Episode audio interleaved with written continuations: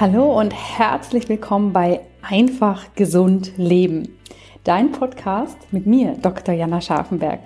Und ja, du hast richtig gehört. Der Podcast heißt ab jetzt nicht mehr In Good Health Podcast, sondern einfach gesund leben.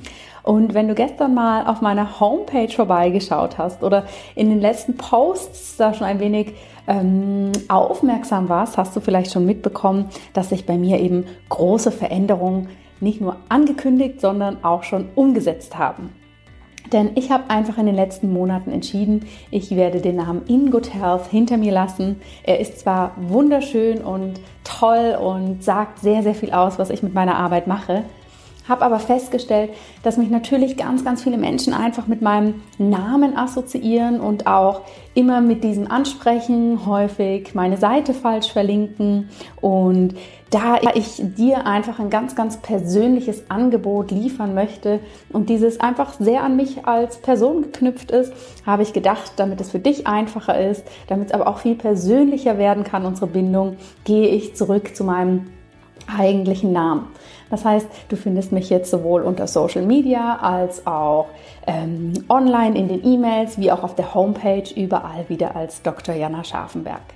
Inhaltlich wird sich gar nicht so viel ändern. Natürlich stehen ganz, ganz viele spannende Projekte für nächstes Jahr an. Aber tatsächlich, diese Änderung war eine, über die ich schon ganz, ganz lange nachgedacht habe. Und jetzt gehe ich diesen Schritt. Ich möchte deshalb diese Folge auch nutzen, um dir mal so ein bisschen meinen persönlichen Weg zu erzählen. Denn ganz, ganz viele fragen immer, Mensch, wie ist denn das bei dir gegangen? Und du hast doch eigentlich Medizin studiert. Wie kam denn dann Yoga und Ayurveda dazu? Was war da ähm, der Grund für? Welche Ausbildungen hast du gemacht? Und wie ist das alles dann irgendwann auch online gewachsen? Und ich habe festgestellt, das sind zwar Themen, über die ich immer ganz viel spreche, aber meistens tatsächlich dann, wenn ich für einen anderen Podcast interviewt werde, ist das natürlich immer so ein zentrales Thema. Und ich habe aber festgestellt, in meinem eigenen Podcast habe ich das eigentlich noch nie so wirklich geteilt. Und da jetzt eben die neue Homepage heute beziehungsweise gestern hochgegangen ist, der Name sich geändert hat, ich auch mir so von meiner Ausrichtung für das Jahr 2019 ganz viele Gedanken gemacht habe. Es ist für mich einfach wichtig, diesen ganz besonderen Tag heute auch mal zu nutzen, um dir so meinen Weg zu erzählen. Mein Weg, ich halte ihn ehrlich gesagt gar nicht für so besonders oder speziell, aber da so viele Fragen dazu eingehen, ja, möchte ich das trotzdem einmal im Detail mit dir besprechen oder mit dir teilen, weil ganz häufig ist es ja so, dass man doch aus gerade diesen alltäglichen Dingen ganz, ganz viel Inspiration ziehen kann.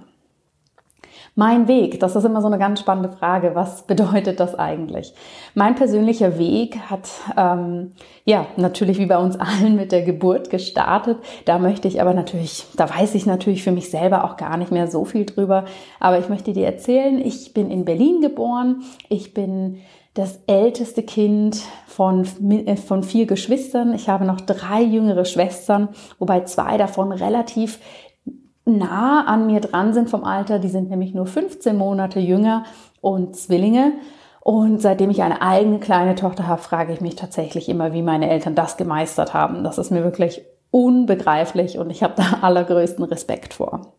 Und ich hatte wirklich eine sehr, sehr schöne Kindheit, also ganz behütet. Aber meine Eltern haben uns Kinder auch immer sehr ermutigt, das zu machen, wo unser Herz nachstrebt. Und sie waren beide oder sind es auch immer noch vom Berufswegen her selbstständig. Das heißt, ich habe das eigentlich von klein auf mitbekommen, was es bedeutet, eben nicht von 9 bis 19 Uhr ins Büro zu gehen oder von 8 bis 16 Uhr, sondern dass Arbeitszeiten tatsächlich was ganz Fluides sein können, ganz agil und auch mal am Wochenende gearbeitet wird, aber vielleicht dafür unter der Woche nicht. Und wie schon erwähnt, ich bin zwar in Berlin geboren, aber eigentlich den meisten Teil meiner Kindheit und Jugend habe ich in Bayern verbracht, in Oberfranken, bin dort auch zur Schule gegangen und habe da natürlich auch ganz, ganz viel von meinen Wurzeln mitgenommen. Und als es dann so zum Abitur ging, ich muss sagen, die Schulzeit, die war eigentlich für mich relativ angenehm. Ich war jetzt nie besonders fleißig. Ich habe das immer alles einigermaßen gut hinbekommen, habe mich jetzt aber auch nie so bemüht, da Glanzleistung hinzulegen. Das heißt, mein Abi war dann auch eher okay von den Noten her. Aber in dieser Zeit, dass es dann darum ging, Mensch, was macht man denn für eine Ausbildung oder wo soll es hingehen, habe ich für mich gemerkt, oh, ich würde eigentlich total gern in die gesundheitliche Richtung gehen. Und ich weiß immer gar nicht mehr so genau, was mich da eigentlich dazu bewogen hat. Ich glaube, ich fand das einfach für mich unglaublich spannend, dieses, diese Vorstellung, mit Menschen zu arbeiten und ganz praktisch zu wissen, ich tue da was Gutes. Also Ne, dass das keine abstrakte Arbeit ist, sondern dass ich weiß, okay, ich bin mit Menschen in Kontakt, es geht um die Gesundheit. Und was mich einfach schon immer fasziniert hat, ist dieses große Thema, wie bleibe ich denn selber gesund? Wie kann ich anderen Menschen das Wissen vermitteln, dass auch sie gesund bleiben können? Und das war auch so meine Hauptmotivation, die mich zum Medizinstudium bewogen hat. Und das war tatsächlich so ein Punkt in meinem Leben, wo ich ganz häufig auf dieses gestoßen bin, oh, das geht nicht. Deine Abi-Noten sind nicht gut genug. Wie soll denn das funktionieren? Und das Spannende ist, dieser Gedanke war eigentlich nicht in mir drin und ist auch nicht so wirklich über meine Eltern gekommen. Ähm, aber natürlich einfach viel von Mitschülern, von anderen Menschen in meinem Umkreis. Und natürlich ist es wirklich so, dass wenn man in Deutschland Medizin studieren möchte, man einfach extrem gute Noten haben muss. Ich fand das am Anfang eigentlich ganz gut, weil da habe ich mir dann gesagt, wunderbar, das ist mir gerade recht. Ich will eh nicht sofort ins Studium gehen, sondern ich möchte erst mal ein Jahr reisen gehen und die Welt ein bisschen kennenlernen. Und dann bin ich nach der Schule erstmal nach Afrika, habe da eine Zeit lang in einem Freiwilligenprojekt in einem Kinderheim und in einem Krankenhaus gearbeitet das fand ich auch unglaublich spannend und natürlich war für mich, ähm, obwohl wir auch früher viel reisen waren, ja der afrikanische Kontinent natürlich einfach ganz fremd und ähm, ganz neu. Und das hat in mir sehr die Reiselust geweckt. Und dann habe ich danach ähm, mir gleich verschiedene Jobs gesucht, um wieder neues Geld zu verdienen, um dann möglichst schnell wieder reisen zu gehen. Und diese Jobs waren unglaublich vielfältig. Und das ist auch eine Frage, die ich ganz, ganz häufig von euch gefragt werde. Mensch, wie hast du dir denn das alles finanziert? Also nicht nur das Studium, sondern auch die Reisen und die Ausbildung. Und ich habe einfach ehrlich gesagt immer gearbeitet und war mir auch für keine Jobs zu schade. Also ich habe Jobs gemacht. Ähm, ich habe zum Beispiel auf einer Gartenmesse gekellnert oder Pommes verkauft. Ähm, habe viel in der Gastronomie gearbeitet, viel aber auch in anderen Bereichen. Und mir ging es eigentlich immer darum, mein Ziel zu erreichen, wirklich schnell wieder neues Geld zu verdienen, damit ich wieder unterwegs sein kann. Und nach diesem Afrika-Aufenthalt habe ich das dann ja relativ bald so für mich gefunden, dass es doch spannend ist, im Winter eben äh, in einem Skigebiet zu arbeiten, in der Schweiz, wo auch natürlich die Löhne dementsprechend höher sind und dann den ganzen Sommer über zu reisen. Und da kam es mir natürlich gelegen, dass mein Abi wirklich so eine Note hatte, dass auch nach einem Jahr nicht unbedingt absehbar war, dass ich einen Platz fürs Medizinstudium bekommen. Und da fand ich das alles auch noch ganz entspannt und war einfach so wunderbar. Dann kann ich ja ein weiteres Jahr unterwegs sein. Und das habe ich dann auch gemacht. Ich war in Australien, Neuseeland, den Philippinen, China, Hongkong. Ich bin wirklich unglaublich viel gereist. Südamerika, Indien. Also ich habe mir wirklich sehr, sehr viel in der Welt angeschaut. Und ich bin auch fast immer alleine gereist. Also heute frage ich mich manchmal, ähm, wie ich damals oder finde mich so bewundernswert, dass ich damals so ganz sorglos war und da einfach immer für mich unterwegs war. Ähm, aber mir hat es damals riesig Spaß gemacht und ich fand das auch, dass man eigentlich nie wirklich allein war, sondern immer ganz, ganz tolle Leute kennengelernt hat.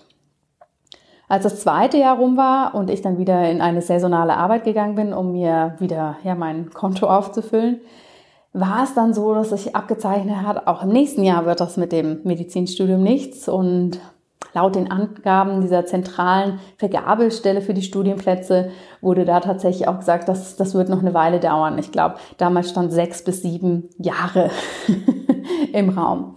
Und das hat mich natürlich dann irgendwann doch auch ein bisschen gefrustet. Und ich habe dann lange überlegt, möchte ich nicht irgendwas anderes machen? Ich meine, Gesundheit und Menschen gesund halten, da gibt es ja unglaublich viele verschiedene Ansätze.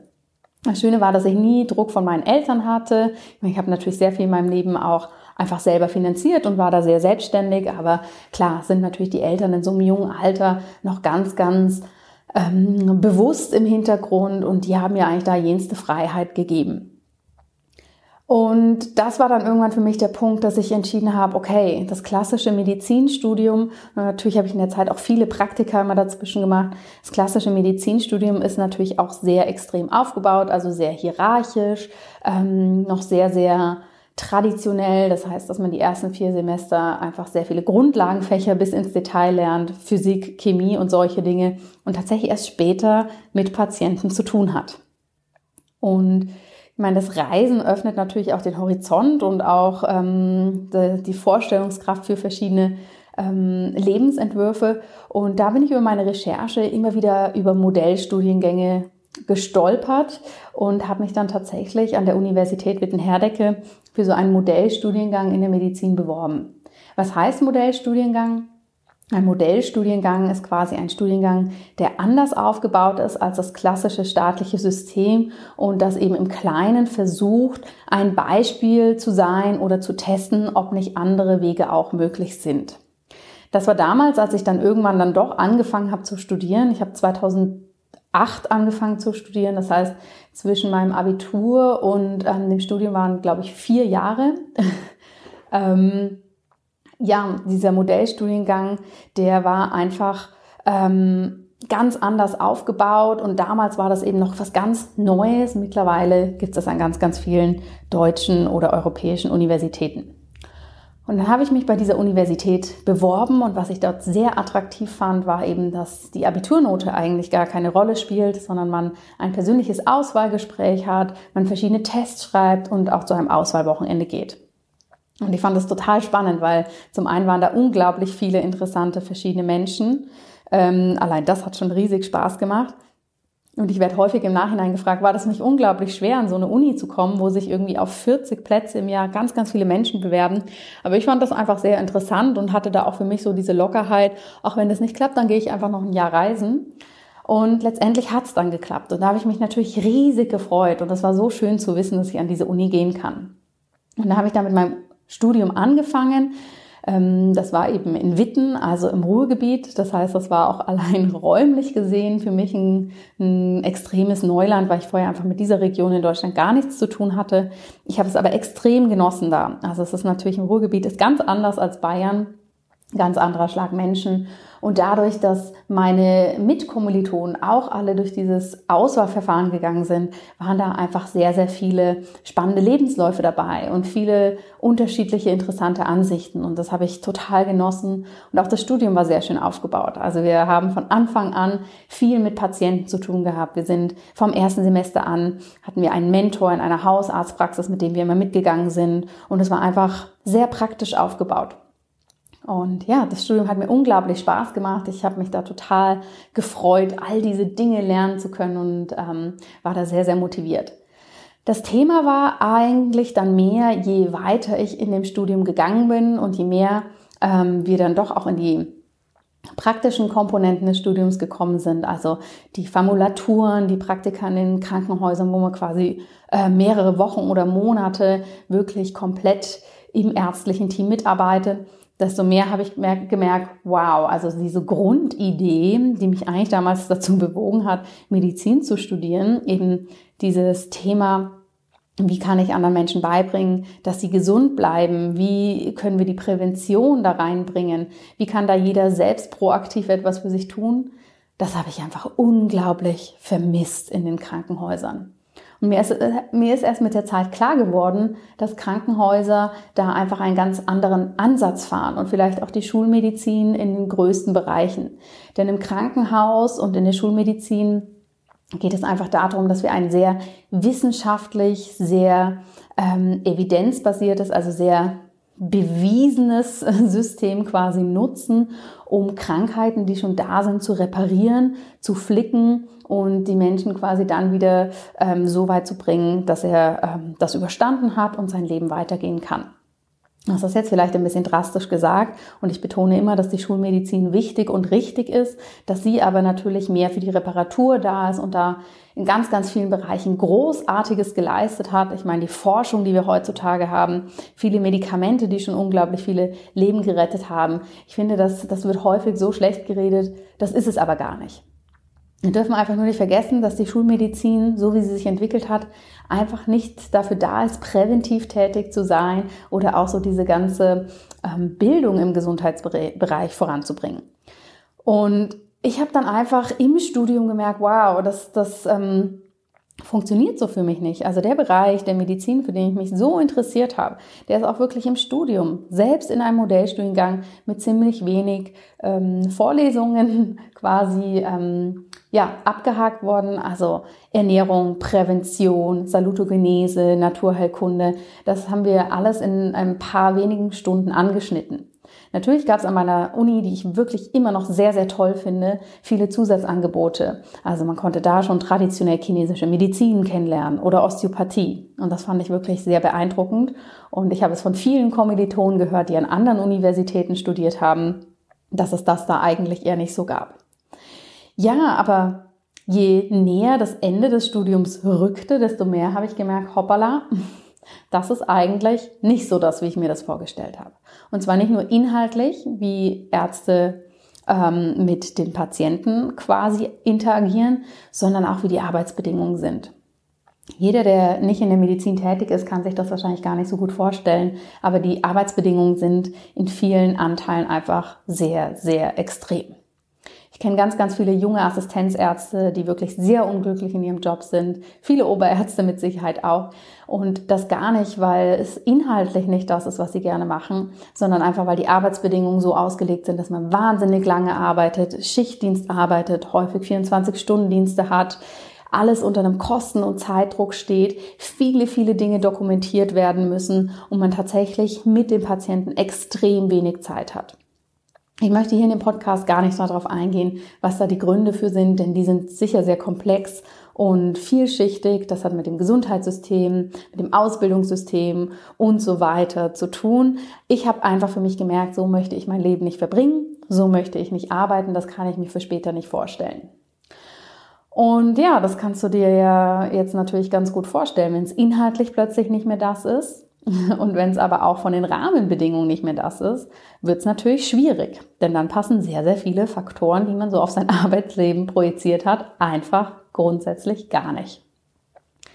Und ich habe da wirklich angefangen, das war auch eine Zeit, wo es mir dann natürlich nicht so gut ging, wirklich angefangen, vieles zu hinterfragen. Und da kommen natürlich dann ganz häufig diese ne, so eingetrichterten Fragen auf, boah, jetzt habe ich das schon so lange gemacht, jetzt kann ich doch nicht einfach aufhören. Oder hm, du kannst auch nicht Medizin studieren und dann eigentlich was ganz anderes machen. Und ich fand das sehr spannend, weil je mehr ich so meine Zweifel geäußert habe, gerade auch so im Umfeld meiner Kommilitonen, desto mehr habe ich zwar gehört, ja, also ich finde das jetzt auch nicht so toll, wie Ärzte arbeiten, aber da muss man eben durch. Ne, und viele waren da auch sehr irritiert von und viele waren auch meiner Meinung, aber hatten irgendwie für sich auch nicht so eine Lösung, wie man das ähm, vielleicht ändern kann. Ich habe dann lange gehadert und mich da vielleicht auch ein bisschen zurückgezogen und habe wirklich gedacht, was mache ich denn damit jetzt? Inhaltlich gefällt es mir eigentlich ganz gut, dieses ganze Wissen über den Menschen und auch Krankheitsbilder und ähm, dieses ärztliche Know-how. Aber ich möchte so später einfach nicht arbeiten. Und ich habe tatsächlich dann auch niemanden gefunden, den ich mir da so ein bisschen als Vorbild hätte nehmen können. Sie hätte sagen können, wow, so wie der das macht, möchte ich das auch machen. Damals, damals hört sich jetzt so weit weg an, aber damals war zumindest für mich auch diese ganze Online-Welt noch total fremd. Ähm, das heißt, ich habe mir auch nirgends vielleicht online irgendwie eine Inspiration suchen können, denn mittlerweile gibt es ja vor allem in den USA unglaublich viele verschiedene Ärzte, die das machen. Und ja, dann habe ich mich da natürlich so ein bisschen in meinem Selbstmitleid gefunden ähm, und irgendwann aber wirklich gemerkt, Jana, das geht nicht. Hier kannst du nicht bleiben. Also du kannst nicht in diesem ähm, Zustand bleiben, dass du eine Sache machst, die dir nicht gefällt und aber nicht den Mumm haben, das aufzuhören, eine radikale Lösung quasi zu gehen und was Neues zu machen oder zu sagen, ich ziehe es jetzt durch, aber dann höre ich auf zu jammern. Dann habe ich relativ schnell für mich entschieden, okay, so möchte ich nicht bleiben. So bin ich einfach in einer ziemlich negativen Energie unterwegs und habe dann einfach für mich angefangen, und das war alles noch im Studium, zu gucken, was gibt es denn sonst noch. Und ich hatte da schon ziemlich lange für mich selbst Yoga praktiziert. Da auch wieder damals war das noch nicht so Usus, dass es große, schicke Yoga-Studios gibt, sondern da war das zumindest da, wo ich gewohnt habe, hat man das eben mehr noch so im Fitnessstudio gemacht. Ich hatte aber eine ganz tolle Yogalehrerin, die immer ganz, ganz viel Gesundheitswissen hat mit einfließen lassen, die auch den Ayurveda da mit ähm, integriert hat. Und das hat mich total neugierig gemacht. Und plötzlich habe ich gemerkt, wow, hier finde ich ganz viele Antworten auf die Fragen, die ich mir immer in der Schulmedizin gestellt habe und keine Antworten gefunden habe. Und das hat mich dann dazu äh, bewogen, meine erste Yogalehrerausbildung zu machen. Die habe ich ganz klassisch in Indien gemacht, über mehrere Monate in einem ganz, Entschuldigung, in einem ganz traditionellen System. Also ich habe da wirklich mehrere Monate in einem Ashram gewohnt, äh, ohne Internet, ohne alles. Wir sind da nicht rausgegangen aus dem Ashram und haben wirklich ganz traditionell den Yoga kennengelernt und mich hat das unglaublich begeistert. Also dieses ganze yogische Konzept, das war total meins und diese Auszeit, die ich mir dann da quasi vom Studium genommen habe, hat mir in dem Moment auch sehr gut getan. Und natürlich habe ich da auch wieder sehr viel über den Ayurveda kennengelernt und habe gemerkt, sowohl Yoga als auch Ayurveda sind zusammen einfach ein unglaublich starkes Konzept und ergänzen aber wiederum die Schulmedizin total gut. Und nachdem ich da wiedergekommen bin aus Indien, und hier werde ich auch ganz häufig gefragt, ja, wie hast du denn das finanziert? Ich habe einfach immer gearbeitet. Ich habe das ganze Studium über immer, immer irgendwelche Jobs gehabt und habe mir das finanziert. Ähm, Natürlich wurde ich, was jetzt das Studium angeht, auch von meinen Eltern finanziell etwas unterstützt, für was ich ihnen auch sehr dankbar bin. Ähm, aber solche Sachen habe ich mir tatsächlich immer selber ermöglicht. Und als ich dann wieder in Deutschland war, zurück in Witten, mein Studium weitergemacht habe, da habe ich mich wirklich schon mal ein bisschen wie ein anderer Mensch gefühlt und festgestellt, okay, jetzt möchte ich tatsächlich ähm, auch weitergehen und den Ayurveda besser kennenlernen. Und Witten ist ja sehr nahe an der Stadt Essen und Duisburg und da gibt es tatsächlich an der Universität einen Lehrstuhl für integrative Medizin, ähm, an der man auch eine Ayurveda-Ausbildung für Ärzte hat machen können. Und die war tatsächlich doch auch ziemlich umfangreich, hat sehr, sehr viele Wochenenden gedauert. Die war spezifisch oder ist spezifisch für Ärzte. Ähm, ich habe mich da quasi dann da beworben und habe das ähm, mit ganz viel Herzblut durchgesetzt, dass ich das schon während des Studiums machen kann. Ja, und dann bin ich ähm, anstatt auf Partys an Wochenenden, bin ich da immer schön brav hingefahren und habe mich da weitergebildet. Und das hat mich total begeistert, denn plötzlich war für mich alles klar. Also klar in dem Sinne, ich finde meine Antworten. Was für mich überhaupt nicht klar war, war, wie ich eigentlich arbeiten möchte. Ich wusste einfach nur, das klassische System möchte ich nicht machen, indem ich nach dem Studium ähm, ja, in, in die Klinik gehe und da einfach meine Stunden runterracke und rackere und mich da komplett tot mache. Und das war tatsächlich auch so eine spannende Zeit, aus der ich auch sehr viel jetzt für mich mitgenommen habe, hab, weil ich war dann natürlich schon ein bisschen ein Exot.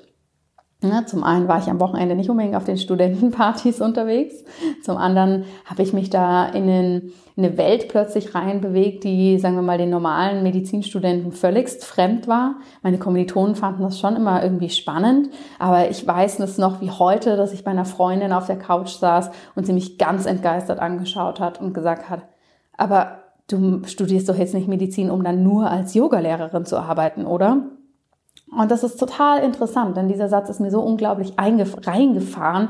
Ja, der sitzt noch heute ganz tief irgendwie. Ich wirklich gemerkt habe, wow, hier geht es wirklich nicht drum, was macht mich glücklich, ähm, sondern was macht man gesellschaftlich. Und die Mediziner unter euch, die vielleicht zuhören, oder andere, die jetzt sagen wir mal in Anführungsstrichen in so sozial sehr prestigelastigen Jobs unterwegs sind, ähm, die werden es vielleicht kennen, dass wenn man sagt, man ist Jurist, oh wow, das ist ein Jurist, oder man ist Arzt, oh wow, tollen Arzt.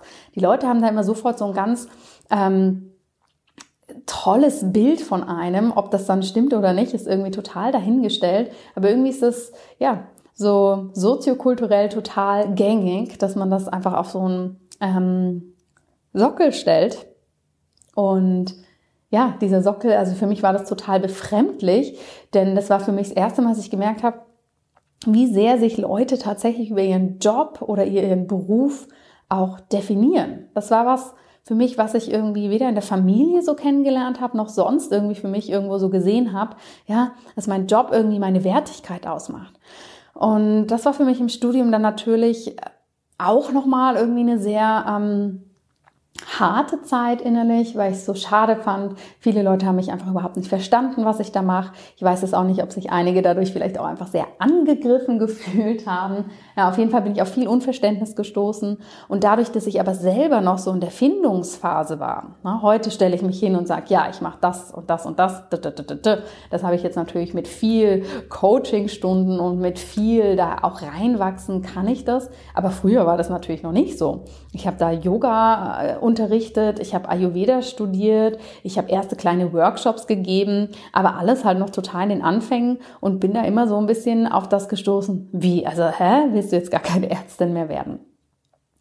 Das Spannende ist, dass mich das eigentlich sehr motiviert hat, trotzdem auch in der Schulmedizin oder im Studium auch ziemlich Gas zu geben. Also ich habe dann, nachdem ich die Ayurveda-Ausbildung abgeschlossen habe, dann hatte ich noch ähm, ein bisschen Studium vor mir und da habe ich gesagt, so, jetzt schöpfe ich da aber aus den Vollen und jetzt nehme ich möglichst viel mit. Und dann habe ich während des Studiums angefangen, meine Doktorarbeit zu schreiben.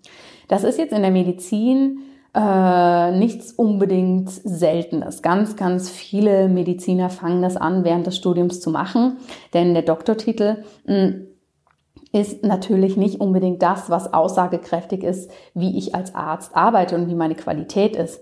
Er wird aber dennoch ganz, ganz häufig für den Beruf des Arztes ähm, gewünscht und natürlich viele Menschen haben den Unterschied nicht so ganz für sich begriffen, dass eine Frau Doktor nicht unbedingt gleich eine Ärztin ist und umgekehrt, dass man auch Arzt sein kann, ohne den Doktortitel zu tragen. Mir hat das aber schon immer total Spaß gemacht, da in verschiedene Welten reinzugucken. Und deshalb habe ich gedacht, ach, so eine Doktorarbeit, ich finde das total spannend, diese wissenschaftliche Welt kennenzulernen. Sag niemals nie. Nur weil ich weiß, dass ich nicht in der Klinik arbeiten möchte, heißt das ja nicht, dass ich nicht vielleicht den Bereich spannend finde. Und dann habe ich wirklich einen sehr guten Doktorvater gefunden und auch ein sehr für mich spannendes Thema. Und äh, ja, habe das dann ziemlich durchgezogen, diese Doktorarbeit, dass ich eigentlich mein Medizinstudium abgeschlossen habe. Das heißt, ich habe äh, die letzte Prüfung bestanden und gerade zwei Wochen später habe ich meine, äh, meine Doktorarbeit verteidigt. Da mag vielleicht auf der einen Seite sehr viel Glück dabei sein, dass das so funktioniert hat, aber ich bin schon immer ein Mensch, wenn ich was durchziehen möchte, dann mache ich das auch und ich habe das auch nicht als extrem stressig in Erinnerung. Also so selbstständiges Arbeiten, effizientes Arbeiten, das habe ich eigentlich immer schon ganz gut gekonnt. Hm. Es ist aber tatsächlich, und das gebe ich ganz offen zu, in der Zeit war es mir dann doch auch eine Genugtuung, dass ich diejenige im Studium war, die immer gesagt hat, nee, ich gehe später nicht in die Klinik, ich mache das nicht. Und dann habe ich als mit einer der ersten aus meinem ähm, Jahrgang die Doktorarbeit abgeschlossen und dann auch noch mit einer sehr, sehr guten Note. Das fand ich einfach für mich, ehrlich gesagt, so amüsant. Es geht hier nicht darum, mich in ein gutes Licht zu stellen, sondern ich fand das für mich einfach irgendwie innerlich so amüsant und auch auf äh, ja, lustige Art und Weise sehr ironisch, dass ich immer diejenige war, die gesagt hat, es spielt doch keine Rolle, ob ich Arzt bin und dann in Anführungsstrichen nur Yoga unterrichte, wenn mich das glücklich macht, sondern im Leben geht es doch darum, dass ich das mache, was mich zufrieden macht. Und trotzdem war ich diejenige, die diesen äh, massiven Karriereschritt mit einer Promotion dann so schnell und mit so einer guten Note gegangen bin.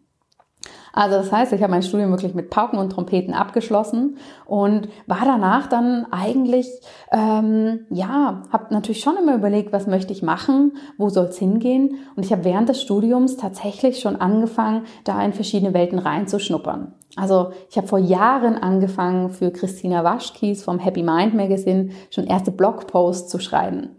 Ich weiß es noch wie heute, dass da, ich weiß nicht, ob das 2013 oder 12 sogar war, ja, dass ich sie da mal angeschrieben habe und gefragt habe, Mensch, darf ich nicht für dich ähm, zwischendurch Gastartikel schreiben? Und sie schrieb zurück, ja, natürlich, sie findet das ein super Thema, ist ja mega spannend, was ich so mitbringe. Ich weiß noch, dass ich mich damals so unglaublich gefreut habe. Und dann habe ich einmal im Monat für Christina einen Blogpost geschrieben. Und zu der Zeit habe ich tatsächlich einen ganz alten Laptop nur besessen und wusste gerade mal, wie man den an- und ausmacht. Und ich glaube, Smartphone war für mich noch überhaupt kein Thema. Keine Ahnung auch, wann ich meinen ersten Facebook-Account hatte. Also wenn ich mir manchmal das überlege, wie ich heute arbeite und wie ich da heute mit der Technik und der Online-Welt vertraut bin, muss ich da manchmal wirklich schmunzeln und frage mich, Wahnsinn, wie anders hast du damals gelebt? Aber das war damals für mich so tatsächlich auch so ein bisschen der Einstieg in die Online-Welt. Und das habe ich an anderer Stelle schon erwähnt, dass Christina mich da immer so ermutigt hat und gesagt hat, Mensch, mach doch selber auch was online. Es ist jetzt auch deine Zeit, dass du deinen eigenen Blog startest. Und zu der Zeit waren Blogs natürlich noch so genau das Ding. Also da gab es noch keine Influencer oder es gab auch noch kein Instagram oder vielleicht war das so in den ersten Zügen. Mir war es auf jeden Fall damals noch nicht bekannt. Ich habe dann ganz lange rumüberlegt und dann habe ich irgendwann gesagt, puh, das mache ich jetzt. Und dann habe ich mir in einer Nacht- und Nebelaktion, ich glaube, ich habe damals 500 Euro in die Hand genommen und habe mir eine Homepage erstellen lassen. In Good Health hieß sie damals schon, so habe ich meinen Blog genannt und habe dann tatsächlich da erstmal angefangen zu bloggen. Und anhand diesen, dieses Blogs habe ich mir alles Mögliche selber beigebracht. Wie funktioniert WordPress? Wie kann ich einen Blogpost einstellen? Was ist SEO? Was ist das und das? Also wirklich alles Mögliche habe ich mir selber beigebracht. Das war spannend. Es war teilweise auch sehr mühselig, wenn man da die halbe Nacht vor dem Computer rumhängt, obwohl man am nächsten Morgen eigentlich um 6 Uhr in die Klinik geht, um sein Praktikum weiterzumachen. Aber ich fand es sehr spannend, mir da wirklich alles Mögliche anzueignen. Und dann habe ich tatsächlich eine ganze Weile gebloggt und habe mir da auch ein ganz tolles Netzwerk mit verschiedenen Bloggern aufgebaut. Ähm, Blogger, die jetzt vielleicht heutzutage auch nicht unbedingt ähm, Blogger mehr sind, sondern andere Dinge machen. Ganz häufig werde ich das auch gefragt, sag mal, woher kennst du all diese Menschen? Wir sind damals wirklich einfach alle, ja, da relativ unbedarft rangegangen. Ähm, da ging es vielleicht gerade auch erstmal los, mit Blogs Geld zu verdienen. Das war für mich aber nie so das Thema. Für mich war wirklich so das Thema, ich möchte jetzt unbedingt da auch mein eigenes haben. Und hier kann ich dir, wenn du das überlegst, und das werde ich ja auch ganz häufig gefragt, wie hast denn du das damals gemacht, dass du so schnell sichtbar warst? Leute, ich war überhaupt nicht schnell sichtbar. Ich habe jahrelang für Christina kostenlos gebloggt oder für ein bisschen Geld. Dann habe ich eine längere Zeit meinen eigenen Blog gratis geführt, jede Woche mit Informationen gefüllt, jede Woche mich hingesetzt und mir in Mailchimp einen Newsletter abgestöpselt und das war alles überhaupt nicht meine Stärke. Es hat einfach unglaublich gebraucht. Und ich glaube, das ist hier an der Stelle mal ganz wichtig zu erwähnen, dass so dieses Zack, Zack, ich baue eine Homepage und dann Erfolg über Nacht, dann bin ich da sofort ähm, irgendwie groß im Geschäft, so wie das heute ganz viel irgendwie ähm, suggeriert wird in verschiedenen Online-Medien. Also das war ganz weit weg davon. Aber mir hat diese Online-Welt ähm, sehr, sehr viel Freude gemacht. Ähm, und äh, ja, dann bin ich da einfach immer weiter reingewachsen. Dann habe ich irgendwann mitbekommen, dass in den USA ähm, Podcasts groß geworden sind und da ich selber sehr auditiv unterwegs bin, also da ich sehr, sehr gern selber Dinge anhöre, habe ich dann gesagt, gut, dann mache ich doch auch einen Podcast. Und auch hier, ich bin einfach nicht die Person, die dann ewig überlegt. Ich habe es vor kurzem mit jemandem besprochen, die gesagt hat, oh, sie möchte auch gerne einen Podcast machen, aber es überfordert sie schon, da allein einen Jingle auszusuchen, also eine Musik für auszusuchen. Und ähm, erst wenn sie die hat und ein perfektes Intro, dann kann sie starten. Und ihr Lieben, so funktioniert die Welt nicht. Es geht wirklich darum, mach es einfach. Leg einfach los. Leg einfach los. Dein Jingle kannst du immer ändern. Du kannst deine Homepage immer ändern. Du kannst deinen Namen immer ändern. Das hast du ja bei mir jetzt auch wieder gesehen. Und ich muss euch wirklich sagen, wenn, wenn du meine erste Homepage noch sehen würdest, mein erstes Logo, dir wird's sich wahrscheinlich die Zehennägel hochrollen. Ja, das hat nichts mit dem zu tun, wie es heute ist. Ganz viele Leute sagen jetzt immer, wow, du hast ja so eine tolle, tolle Homepage. Aber die ist über Jahre entstanden. Und natürlich bin ich jetzt erst seit äh, knapp einem ganzen Jahr Vollzeit in diesem Online-Business oder so wie ich heute arbeite, als Ausbildnerin, als Podcasterin, als Speakerin ähm, tätig. Aber das war lange, lange nicht so. Und so habe ich mich da wirklich Step by Step online reinbegeben. Ich habe am Anfang alle Podcasts selber geschnitten, ich habe alles selber gemacht. Da gab es auch noch keine riesen Tutorials, wie man das alles macht. Aber irgendwie ist es einfach gegangen.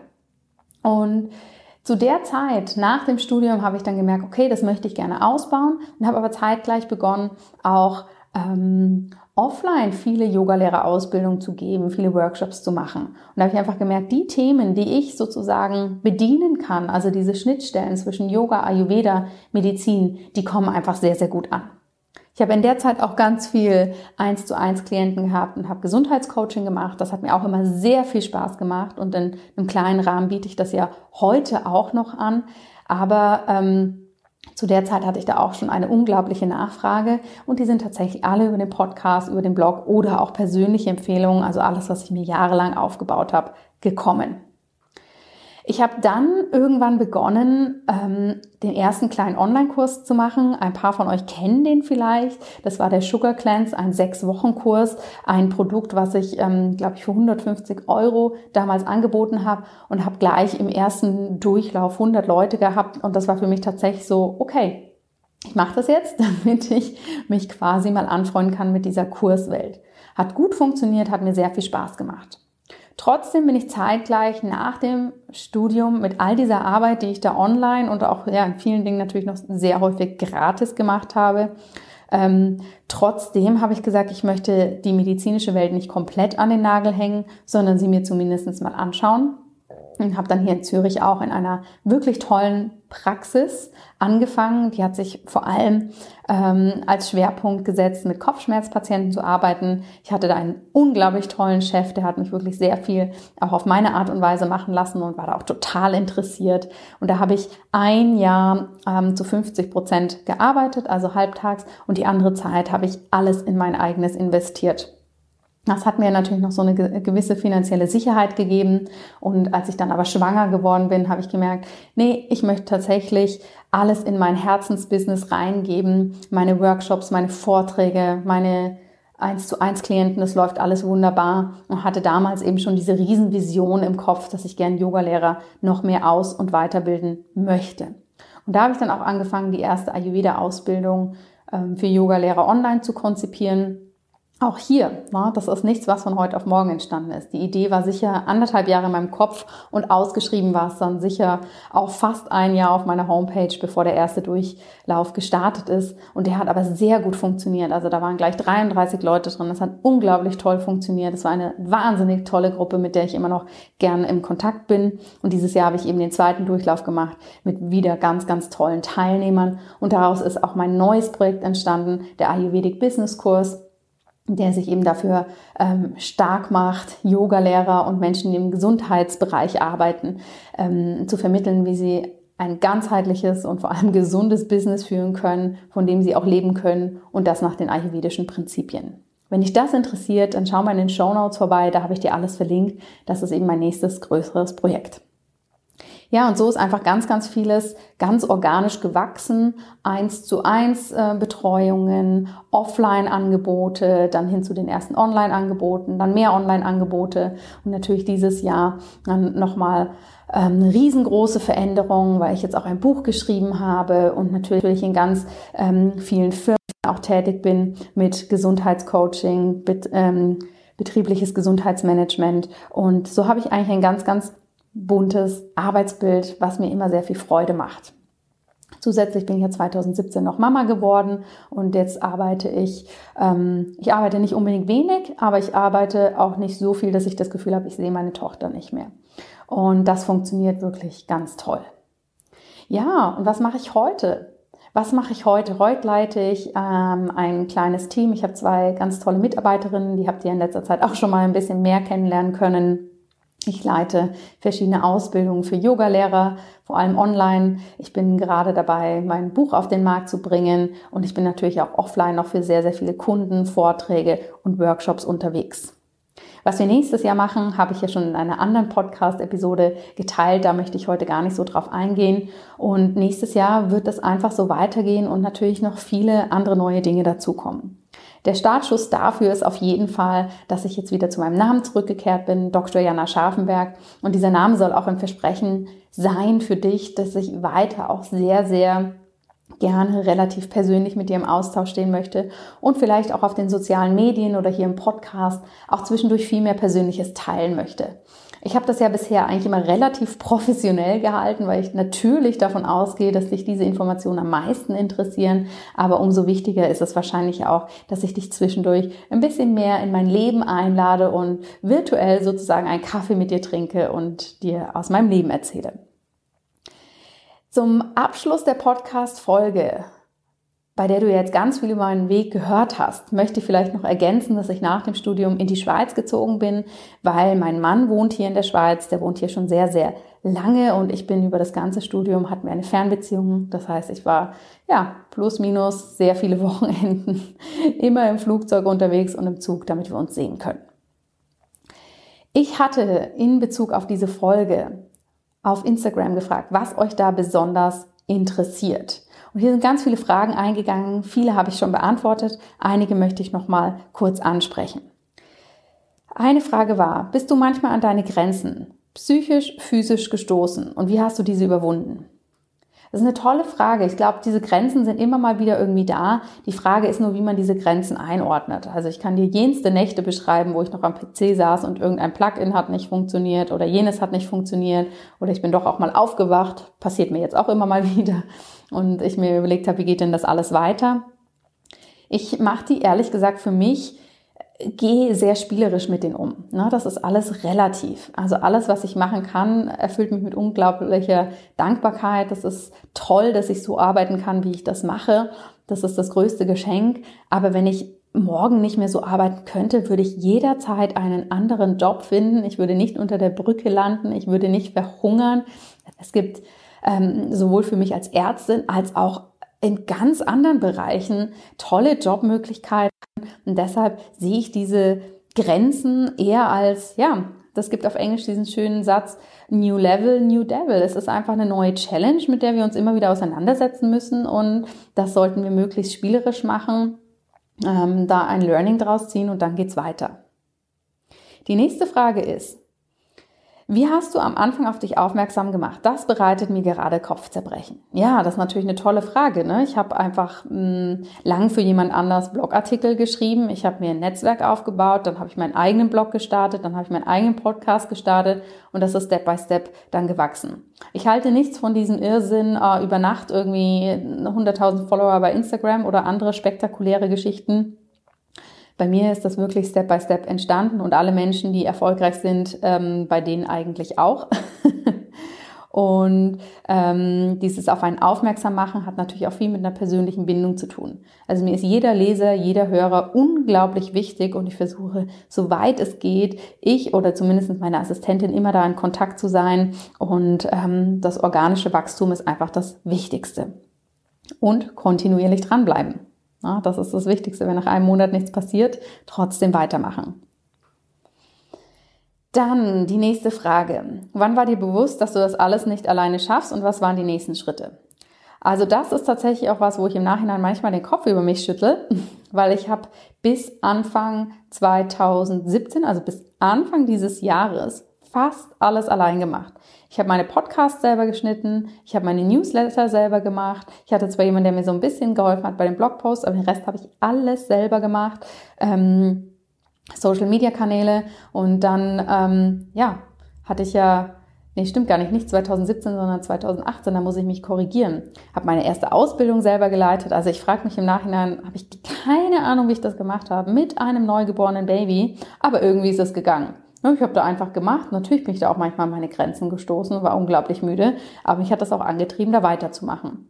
Aber als ich gemerkt habe, wow, es sind so viele Aufgaben, dass das einfach an meine eigene Energiesubstanzen geht, dass ich da wirklich meine Reserven anfange aufzubrauchen, da habe ich dann wirklich gemerkt, okay, jetzt hole ich mir Hilfe und baue ich mir ein Team auf und habe dann relativ schnell zwei ganz tolle Frauen in mein Leben geholt.